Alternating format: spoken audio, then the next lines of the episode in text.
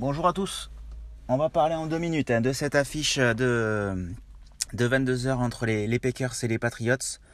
Euh, côté code, forcément, Packers favori, 1-20 à domicile, euh, 4-45 pour les Patriots. Euh, forcément favori avec, euh, avec l'absence de Mac Jones. Euh, en plus, côté New England, même si en plus le début de saison est, assez compliqué hein, pour les Patriots, donc je les vois pas non plus performer. côté cote, même si Aaron Rodgers Jones est à, est à 2, le running back numéro 1 de 20, nous on va partir sur Edge Delon. Il a marqué lors de la première rencontre.